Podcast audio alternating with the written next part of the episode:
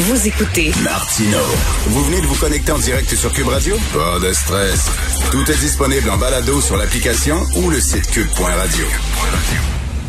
Alors, je sais pas si vous avez marqué, depuis quelques temps, on revisite beaucoup au Québec les années 50, les années 60. Il y avait le film Les Roses qui a eu un très gros succès populaire. J'étais très content.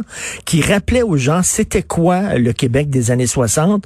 Il y a eu un livre qui est sorti il y a pas très longtemps sur Duplessis et sur la période qu'on appelait justement la Grande Noirceur qui euh, rejetait, un nouveau, un nouvel éclairage sur cette période-là. Et là, dans quelques jours, on va pouvoir avoir un livre sur euh, la Révolution tranquille euh, intitulé Brève histoire de la Révolution tranquille, écrit par Stéphane Savard et Martin Paquet. Et euh, nous avons un des co-auteurs ici, M. Stéphane Savard. Bonjour, M. Savard. Bonjour, Monsieur Martineau. Ben, très content de vous parler. Euh, écoutez, euh, Révolution tranquille, justement, euh, je parlais de, de, Duplessis et de la Grande Noirceur, parce que ce qu'on ce qu'on m'a appris, moi, dans mes cours d'histoire, c'est que lorsqu'est arrivée la Révolution tranquille, c'est comme le soleil apparaissait derrière les nuages, on, on, se modernisait, parce qu'avant, c'était quasiment le Moyen Âge. Est-ce que vous portez sur un regard aussi critique dans la période avant la Révolution tranquille? Est-ce que c'était vraiment la la grande obscurité au Québec? Non, pas du tout. Euh, vraiment pas du tout. Euh, je pense qu'il faut comprendre, et puis de, de, il y a plusieurs études ces dernières années qui ont montré que la modernité, là, elle n'est pas arrivée avec les années 60, avec ce hmm. qu'on a appelé la Révolution tranquille, loin s'en faut. Euh, les Canadiens français étaient modernes sur euh, certains points, notamment pour ce qui est de l'urbanisation à Montréal, entre autres. Hein. La modernité au niveau euh, économique, si on parle en termes d'industrialisation, alors elle existait. Alors c'est pas vrai que tout était la grande noirceur dans hmm. les années 40 et 50. ce n'est vraiment tout tout ça, c'est totalement faux. Et, malheureusement, c'est ce qu'on nous a enseigné pendant longtemps, hein, de quand on faisait des séries, mettons, sur euh, Duplessis et tout ça, ou euh, sur cette période-là, c'est ce qu'on ce qu'on véhiculait, là.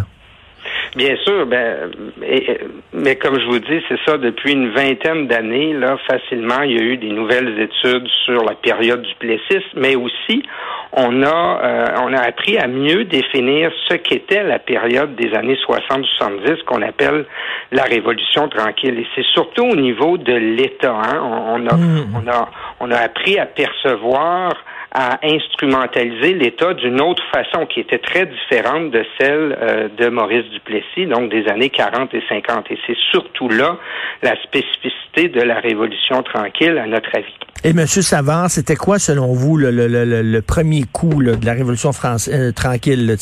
C'est certain que, bon, euh, l'histoire, ça se fait tranquillement. C'est comme un fleuve qui coule. On peut pas dire que c'est arrivé à minuit et dix tel jour, là. Mais selon vous, qu'est-ce qu'on pourrait euh, dire? Ça, c'est le début de la Révolution tranquille. Ça serait quoi? Ben, pour nous, le ground zero, comme on appelle, euh, euh, c'est vraiment la mort de Maurice Duplessis. Parce qu'à partir de ce moment-là, euh, les acteurs qui militaient pour une autre approche, hein, pour une politique différente, et notamment donc pour la l'émergence d'un État québécois fort. Alors, ces acteurs-là vont occuper le haut du pavé à partir de la mort de Maurice Duplessis particulièrement et donc euh, l'arrivée euh, quelques mois plus tard euh, du gouvernement de Jean Lesage, donc la victoire du Parti libéral en juin 1960. C'est ça, qui était vraiment le fer de lance de la Révolution tranquille. vous expliqueriez ça comment à quelqu'un, s'il y a un jeune qui nous écoute, comment vous définiriez la Révolution tranquille à cette personne-là? Oui, ben pour nous, c'est vraiment le moment dans l'histoire euh, du Québec là où il existe un consensus assez fort au sein des acteurs là, de la société civile euh, pour ce qui est euh, en ce qui concerne donc l'État québécois. Donc, on cherche un État québécois fort, un État qui est interventionniste, un État qui va développer un filet social euh, très, très euh, important au Québec. Et donc, il y a en quelque sorte, au début de la Révolution tranquille, un rattrapage parce que euh, pour ce qui est, par exemple, de l'État fédéral, donc avec Ottawa ou dans d'autres provinces, on avait développé un État-providence, mais on freinait cette idée au Québec, notamment avec Maurice Duplessis. Alors, avec la Révolution tranquille, on se met en mode rattrapage pour ce qui est de l'État-providence, mais on dépasse même le rattrapage, si je peux dire ainsi, c'est-à-dire qu'on va plus loin dans certains secteurs euh, que ce qui se faisait ailleurs, là, notamment en, en, créant des institutions très fortes et qui vont rester dans le temps également. Donc c'est vraiment ce moment-là de consensus qui débute avec la mort de Maurice Duplessis, l'arrivée du Parti libéral au pouvoir et qui va se poursuivre jusqu'au début des années 80 hmm. euh, avec euh, la, crise économique. il y a deux mouvements en fait qui allaient, euh, qui allaient de, un à côté de l'autre, c'est-à-dire la désertion des églises et on a construit un État fort. Est-ce qu'on peut dire qu'il y a eu comme un transfert? On a remplacé le clergé qui s'occupait des malades, qui s'occupait de l'éducation par l'État. Et l'État est devenu notre nouveau clergé. Oui, euh, je pense que vous avez là un très bon point. Certains chercheurs donc parlent de la période des années 40-50 comme une Église-nation, hein, en parlant de la place, du rôle, du, du, poids symbolique de euh, l'Église catholique au Québec. Et tout ça va se transformer dans les années 60 assez rapidement, en l'espace d'une dizaine d'années. On va parler d'un État-nation, véritablement, où l'État sera au cœur là, euh, du développement national euh, de, de, tout un peuple. Et vous, vous êtes penché, bien sûr, pour l'écriture de votre livre avec Martin Paquet sur cette période-là. Est-ce que vous vous dites euh, qu'on aurait besoin d'une autre révolution tranquille? C'est-à-dire la révolution tranquille et l'État fort étaient des solutions à des problèmes qui se posaient à ce moment-là. Là, nous sommes en 2021. Est-ce qu'on serait prêt au Québec si on voit une autre forme de révolution tranquille? C'est peut-être qu'un sociologue pourrait répondre mieux que moi sur la question, euh, mais, mais il est clair, en tout cas, si je porte un regard d'historien, que dans les années 60, 70, il y avait toutes sortes de projets de société qui étaient débattus au Québec. Euh, où, et dans tous ces projets de société-là, l'État était au cœur de ces projets-là. Donc, euh, il, parfois, il se faisait concurrence, là, les projets de société. Mais ce que je remarque aujourd'hui comme historien, c'est que des projets de société, il y en a plus beaucoup. Hein? Alors, euh, bien souvent, les partis politiques, ce sont des euh, ben, proposent différentes la plateforme électorale, disons, euh, c'est un peu pour gouverner à la petite semaine. Alors, il y a, moins de grands projets de, société qui sont débattus. vous avez vous avez raison, et c'était quand même c'était stimulant à cette époque-là. Et moi, lorsque je, pense à la Révolution tranquille, j'ai en tête les, les chansons de Stéphane Venn de l'époque. C'est le début mm. d'un temps nouveau où, euh, à partir d'aujourd'hui, demain nous appartient. Il y avait il y avait quelque chose de euh, un vent qui soufflait, puis on était ensemble. On dirait que là, c'est chacun dans son coin. Euh, vous avez vous avez tout à fait raison et on est dans, dans une période hein, où on est très dans le présentisme, on est très dans le présent.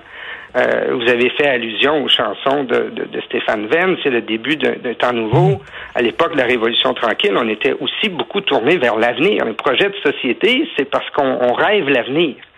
Alors aujourd'hui, c'est un peu différent. Euh, on pourrait dire malheureusement, effectivement, c'est peut-être le citoyen en moi qui parle. oui, c'est vrai. C'est un peu plus morose aussi là. Et euh, c'est beaucoup plus difficile de, de, gérer la société québécoise quand il n'y a pas de quand il a pas justement d'idées rassembleuses. Et en terminant, euh, vous êtes historien. moi, je me réjouis de l'apparition de, de, de, votre livre. et j'étais quand je suis allé voir le film Les j'étais très très touché, très ému de voir dans la salle qu'il y avait beaucoup de jeunes qui regardaient ce film-là et qui avaient soif d'en apprendre sur euh, le Québec des années 50-60. Euh, est-ce que on enseigne suffisamment cette période-là à l'école? Est-ce que vous le savez? Je sais qu'on parle beaucoup des Autochtones et c'est très important parce que pendant longtemps, on n'en a pas parlé. C'était le point aveugle de nos cours d'histoire. Mais mhm. moi, j'ai trois enfants, puis euh, j'ai l'impression qu'ils apprennent beaucoup, beaucoup, beaucoup ces Autochtones, mais ils apprennent très peu sur justement cette période-là de la Révolution tranquille. Est-ce que je suis dans le champ de dire ça? Ou? Ben, je connais un peu moins les programmes du secondaire, mais je le sais que souvent la Révolution tranquille, elle est, euh, elle est enseignée. Euh, donc parfois, c'est ça, on va sauter assez rapidement là, de la période, euh, que ce soit de la Nouvelle-France, les premiers arrivants, puis on met quand même assez l'accent sur la période des années 60, à mon avis, même au primaire. Hein, J'ai des enfants ah primaire, puis ils ont parlé de, de cette période-là. mais bon, quand il n'y a pas d'autres perspectives plus profondes que ça, alors c'est difficile difficile quand même aussi de, bien situer la Révolution tranquille si on n'est pas capable de la remettre dans un mm. contexte plus large.